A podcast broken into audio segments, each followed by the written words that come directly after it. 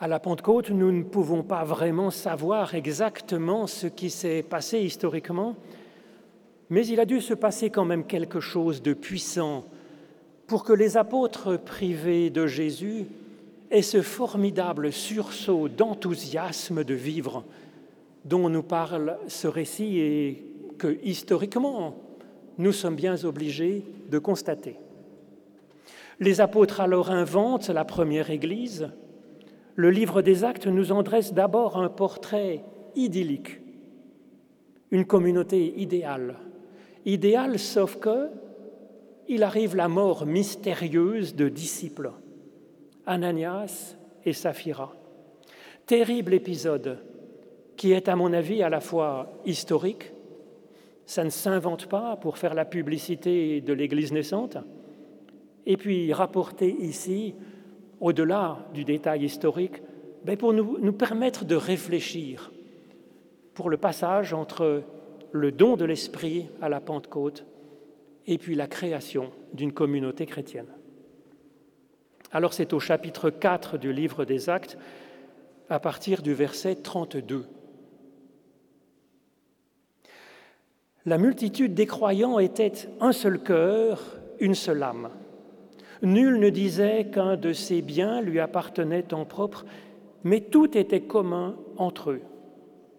Une grande puissance marquait le témoignage rendu par les apôtres à la résurrection du Seigneur Jésus, et une grande grâce était à l'œuvre chez eux tous. Nul parmi eux n'était indigent.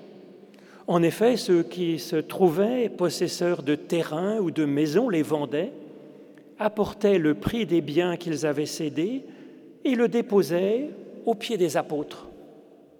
Chacun, alors, en recevait une part selon ses besoins.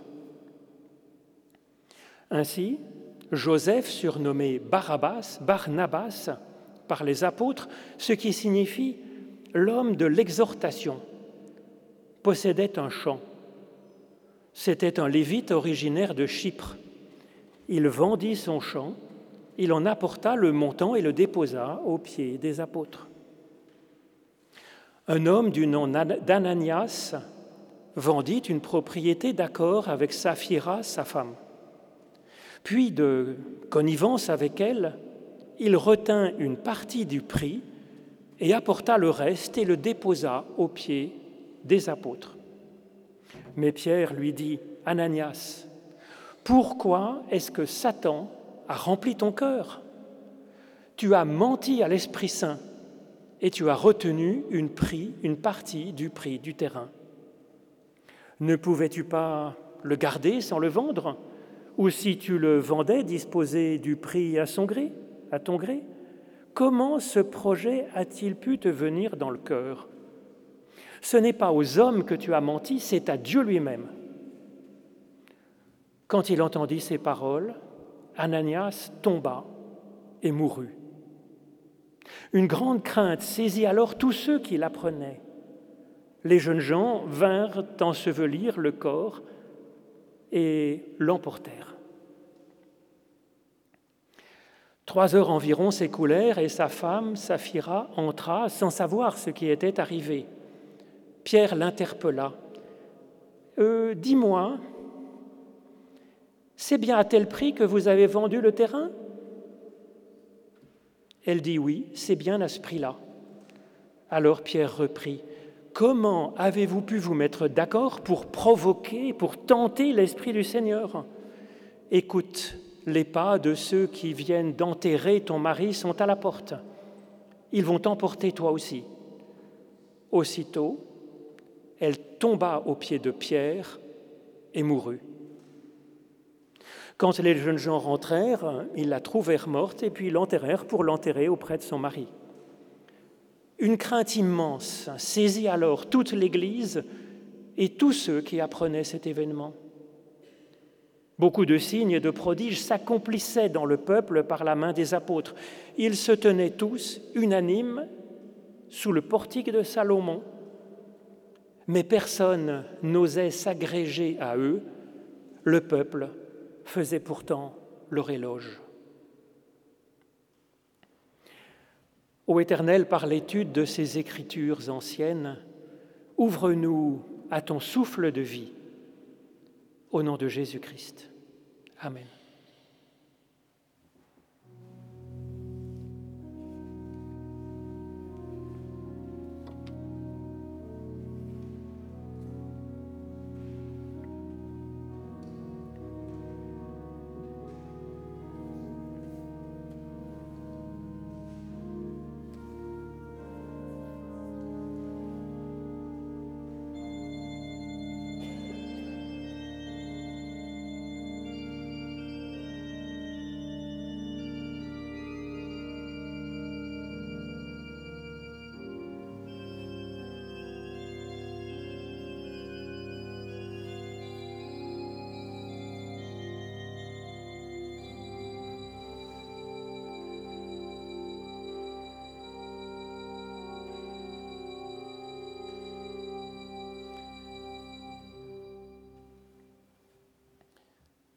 Pierre est une personne dont on peut sentir la, personnalité à travers bon nombre d'épisodes du Nouveau Testament où il a un rôle de premier plan, selon tous les témoins, pourtant pas toujours copain avec lui.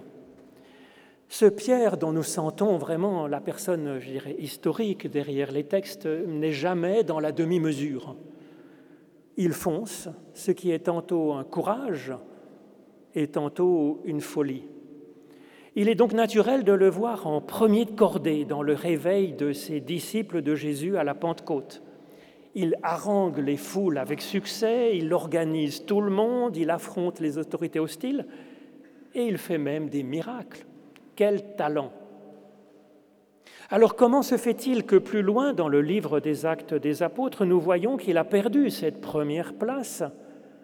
Pour devenir un simple missionnaire tremblant devant l'autorité de Jacques qui le tient à l'œil. Il y a dû y avoir un accident de parcours. Il me semble plausible que ce soit cet épisode terrible de la mort d'Ananias et de Saphira dans la première communauté chrétienne. Que s'est-il passé? Pour le savoir, nous pouvons nous pencher sur ce récit comme dans une enquête policière portant sur ces deux morts, morts suspectes au sein de la communauté chrétienne naissante. Regardons cette communauté. Il y a une chose excellente, c'est la solidarité entre ses membres. Il n'y a aucun pauvre. Et puis leur enracinement dans le Christ comme source de vie tellement que cela déborde dans leur témoignage vers l'extérieur, en parole et en acte. Ces deux points donnent, je pense, un excellent résumé de ce qu'est l'évangile du Christ comme source de vie, aussi bien avec la solidarité qu'avec ce débordement de vie en Christ ressuscité. Avec un aussi bon fond, on attendait dans la suite du récit une description des magnifiques fruits que porte cette euh, cette communauté. Et les fruits sont bien là, effectivement. Des personnes se tournent vers Jésus-Christ. Il n'y a pas de pauvres dans cette Église. Oui, il n'y a pas de pauvres, mais il y a des morts.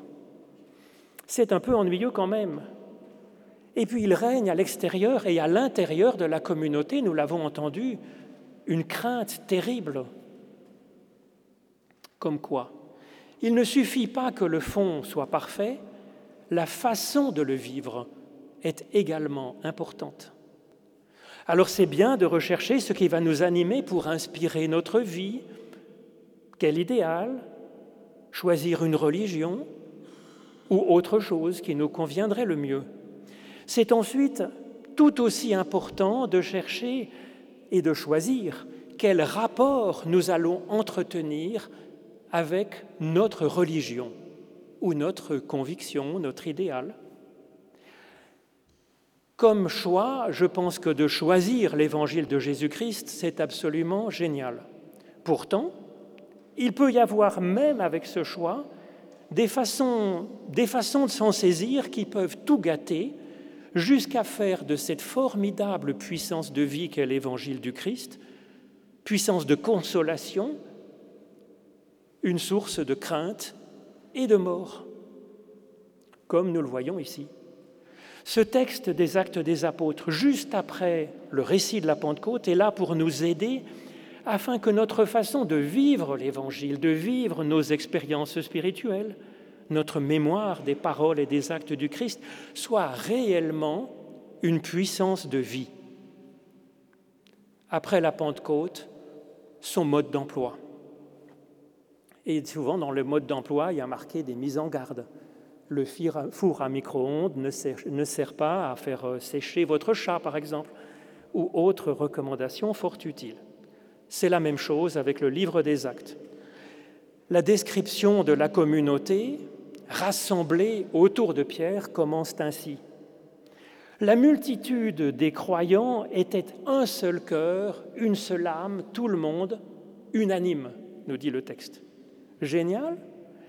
Ben, Génial, sauf que dans ce contexte, cela sonne déjà comme un indice suspect. En effet, cette expression, c'est une claire allusion à un des textes des plus connus de la Bible, en particulier en rapport avec la Pentecôte, le récit de la ville et de la tour de Babel. Si vous n'y étiez pas au temple des eaux vives il y a deux semaines, vous pouvez retrouver le texte de la prédication sur Internet, publicité gratuite. Babel est une interrogation sur notre façon d'incarner l'idéal que Dieu nous donne, qui est une bonne entente entre humains et une bonne relation avec Dieu. Avec cette première question, qu'est-ce qu'une bonne entente entre nous? Est-ce que ça n'étouffe pas les individus dans une pensée unique? Et puis cette deuxième interrogation, est-ce que notre élévation, elle est avec Dieu ou est-ce qu'elle est une façon, une sorte d'orgueil, une sorte d'ubris où nous devenons notre propre Dieu? Puisque la perche nous est tendue d'utiliser le, récit de la tour de Babel et de la ville de Babel comme examen de conscience, quel est le diagnostic que nous pouvons porter sur cette première communauté de Jérusalem? Sur la bonne entente entre humains, l'Église fondée par Pierre présente des symptômes inquiétants qui ressemblent fort au mauvais côté du récit de Babel. En ce qui concerne le respect de l'individu dans cette communauté qui a un seul cœur, une seule âme, une seule prière, jusqu'à la brosse à dents qui semble être mise en commun entre tous, puisque personne ne possédait quelque chose en propre, et en particulier de propre. Alors sur le diagnostic en ce qui concerne l'élévation et le risque de se prendre soi-même pour Dieu, il y a aussi des signaux très inquiétants ici en fait. En effet, Pierre dit et répète qu'en mentant aux apôtres, c'est à Dieu lui-même et à l'Esprit Saint qu'Ananias et Saphira ont menti. C'est pas seulement aux apôtres, c'est à Dieu et à l'Esprit Saint qu'ils ont trompé. Est-ce que par hasard Pierre ne se prendrait pas un petit peu pour Dieu, en l'occurrence? Ben, Ce ne serait pas la première fois, en fait. Car déjà, l'Évangile nous raconte qu'une fois Pierre, à peu près dans les mêmes conditions, était si fier d'avoir été effectivement un instant réellement inspiré par Dieu, qu'il s'est mis tout de suite après à vouloir apprendre à Jésus ce que lui, Jésus, devait faire et que Jésus, secoué lui-même en fait par ce que dit, lui disait Pierre, a répondu à Pierre, Arrière de moi, Satan. Si tu continues, dit Jésus, tu, tu vas finir par me faire chuter moi-même. À la Pentecôte, Pierre se sent pousser des ailes. Il a été parmi les plus proches de Jésus du début jusqu'à la fin de son ministère. Depuis la Pentecôte, il se sent même profondément animé inspiré par Dieu, il se sent dans une profonde communion avec le Christ. Alors c'est vrai que Pierre est, inspiré et qu'il veut bien faire. Il cherche à construire une communauté idéale, euh, digne du Christ. Alors en examinant les détails de ce récit des actes, on peut alors remarquer que la phrase de Jésus à Pierre, arrière de moi, Satan, est comme rappelée ici en effet, en hébreu, Satan n'est pas un nom propre du démon, du diable ou de je ne sais qui, c'est une fonction, celui qui condamne. Et effectivement, Qui condamne ici? C'est Pierre, qui condamne avec la plus extrême sévérité Ananias et Saphira, en qualifiant leur faute de péché contre l'Esprit Saint. Or, nous le savons, on pourrait en parler une autre fois, parce que c'est aussi un texte difficile des évangiles. Péché contre l'Esprit, ça veut dire leur condamnation éternelle sans rémission possible. De quoi, pour Ananias et Saphira, en mourir de honte, de remords, d'apoplexie et de crise cardiaque tout à la fois. Quand Pierre les condamne ainsi, il se prend pour Dieu. C'est d'autant plus ironique que si l'on connaît un petit peu l'Évangile, Dieu n'aurait jamais, au grand jamais, condamné à mort Ananias et Saphira. Qu'aurait fait Jésus? Peut-être qu'il aurait été, il aurait dit, comme à la femme adultère, Moi non plus, je ne te condamne pas, va et ne pêche plus. L'apôtre Pierre est ici dans une toute autre logique. Il ne fait preuve d'aucune compassion pour Ananias et Saphira. Cela lui semblait juste de les condamner compte tenu du, rapport que Pierre entretient avec ses certitudes devenues sacrées à ses propres yeux. Pierre aurait pu féliciter Ananias et Saphira d'avoir donné une partie de leurs biens, quand même quelle générosité. Quelle confiance dans l'avenir de tout vendre leur outil de travail et puis l'offrir comme ça. Il aurait pu les féliciter d'avoir réfléchi et d'avoir décidé pour eux-mêmes, en n'oubliant personne, ni Dieu, ni leur prochain, ni eux-mêmes. Parce que c'est ce difficile équilibre entre les trois amours que nous avons à ajuster à chaque moment de notre vie et le faire avec notre propre intelligence, dans une décision personnelle, comme le propose Jésus dans ce texte que nous appelons le sommaire de la loi, si connu. Ananias et Saphira ne pouvaient vivre cela, ce triple amour, sans, trahir cette communauté de la pensée unique. Si Pierre pensait qu'ils étaient pécheurs, ben, il aurait pu alors leur dire, comme le Christ à la femme pécheresse, tes péchés sont pardonnés, ta foi t'a sauvé, avance dans la paix.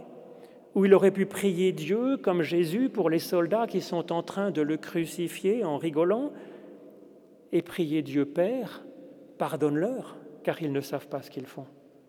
Pierre aurait pu se rappeler que Jésus lui-même leur avait dit aux apôtres qui étaient en train de critiquer une femme pour sa conduite qui ne leur convenait pas, Pourquoi lui faites-vous de la peine? Elle a fait ce qu'elle a pu. Mais non, Pierre, loin de tout ça, qu'il connaît pourtant par cœur, accuse Ananias et Saphira de ces deux noms de Satan et de tentateur. Tentateur qui est un autre nom de la source du mal dans la Bible. Le récit des actes montre que Pierre devient, malgré ses intentions, malgré malgré son, inspiration par l'Esprit Saint, qu'il devient lui-même le tentateur dans cette histoire. En effet, il insuffle le poison du doute dans le cœur d'Ananias et de Saphira, comme le serpent de la Genèse. Doute sur l'amour de Dieu, sur sa miséricorde, qui permet, ben, je dirais, de progresser, d'avancer, d'être pardonné. Pierre remplit ainsi leur cœur du sentiment de culpabilité, du sentiment d'être indigne, d'être une abomination aux yeux de Dieu. Pierre devient même pire que le serpent de la Genèse si l'on écoute ce texte, parce que le serpent de la Genèse ne mentait pas en fait. Alors que Pierre, il va mentir à Saphira en prétendant ne pas connaître le prix du champ pour mieux la tenter, elle. Pierre place ainsi Saphira devant une alternative extrêmement cruelle. Doit-elle dire la vérité et se sauver elle-même ou faire condamner à mort son mari?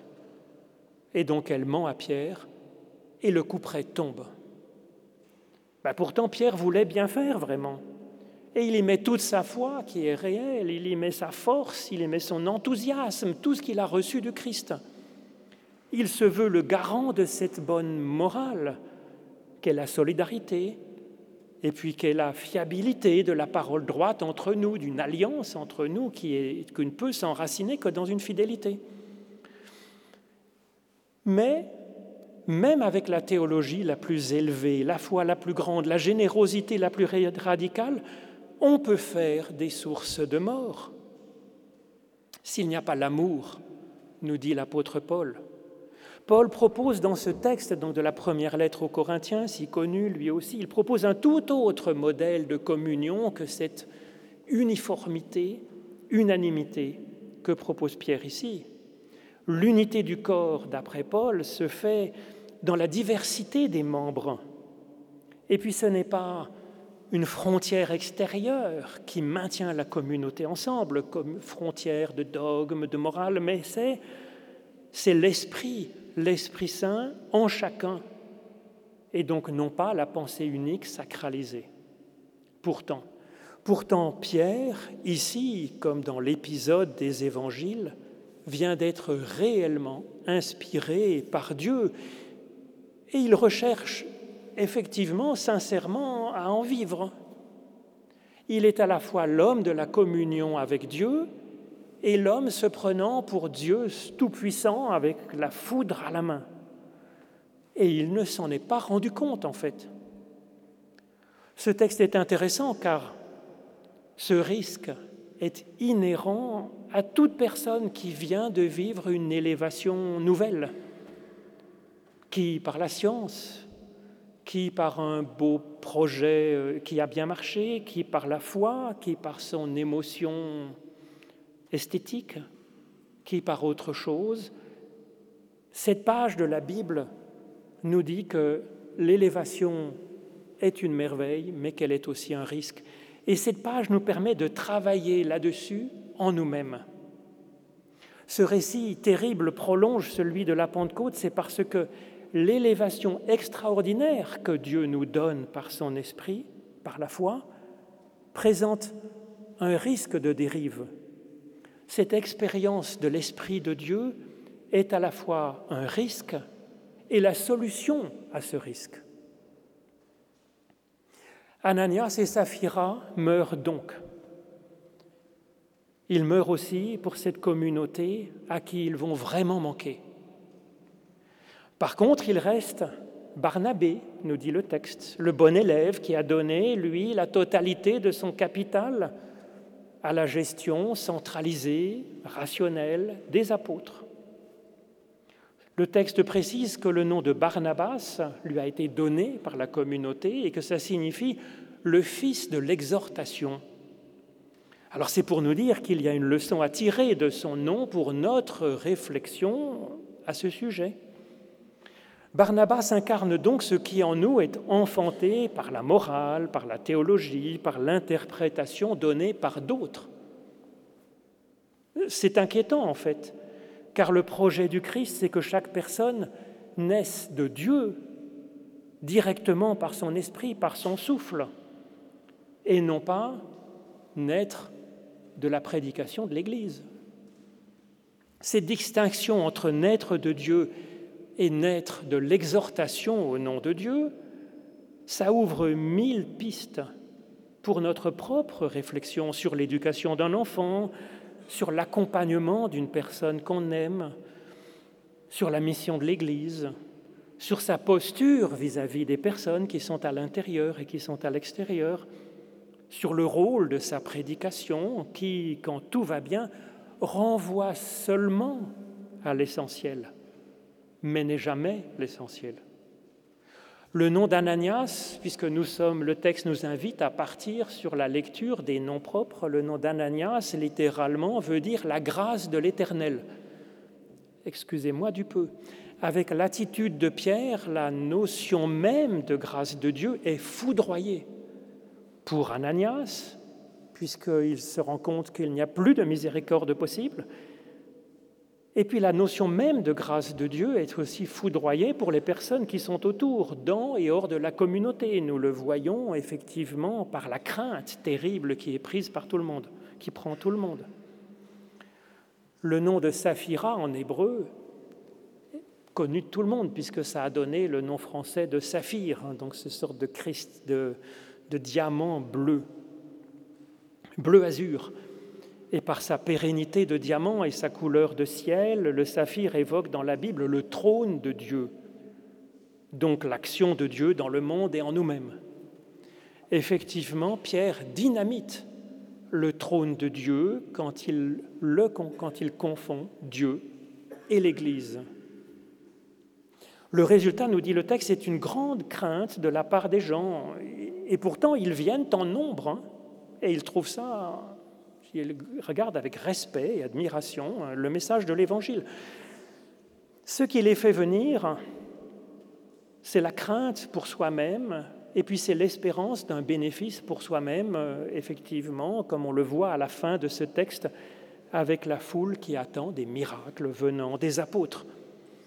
C'est ainsi l'intérêt personnel qui les fait aller vers l'Église et non plus l'amour et la gratitude pour ce que Dieu a fait pour eux et sur lequel ils peuvent fonder leur confiance. Comment Ananias aurait-il pu se sentir vraiment libre d'assumer leur choix personnel, inspiré par leur intelligence et puis par, euh, par leur foi, quand ils sont sous une telle menace? La grâce et l'action directe de Dieu au cœur de la personne ont été tuées par la façon dont Pierre et ses amis cherchaient à construire l'unité. Nous voulons bien sûr, comme Pierre, l'unité entre les personnes et l'unité avec Dieu, mais comme Dieu donne la vie et son souffle à chacun, il vaut mieux faire confiance à Dieu et à son esprit pour réaliser cette unité plutôt que de la forcer de l'extérieur en mutilant les personnes. Justement, dimanche dernier, dans cette cathédrale, le Conseil œcuménique des Églises a célébré les 20 ans de la belle déclaration d'Augsbourg en unissant sur un point essentiel de la justification, les catholiques et les protestants.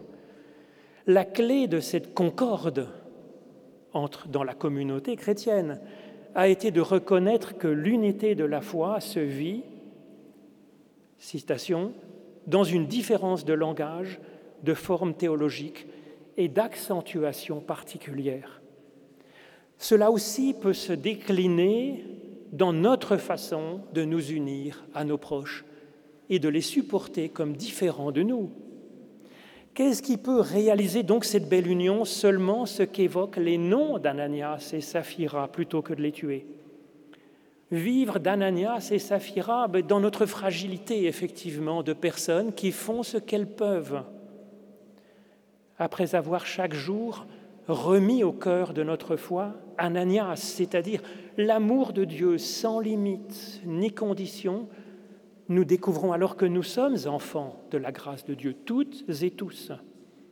Et du coup, nous sommes de plus en plus enfants de son trône d'azur, de son royaume, de son action à l'intérieur de nous-mêmes, puisque nous pouvons nous laisser transformer par lui dans notre cœur, dans nos pensées et dans nos actes. Amen.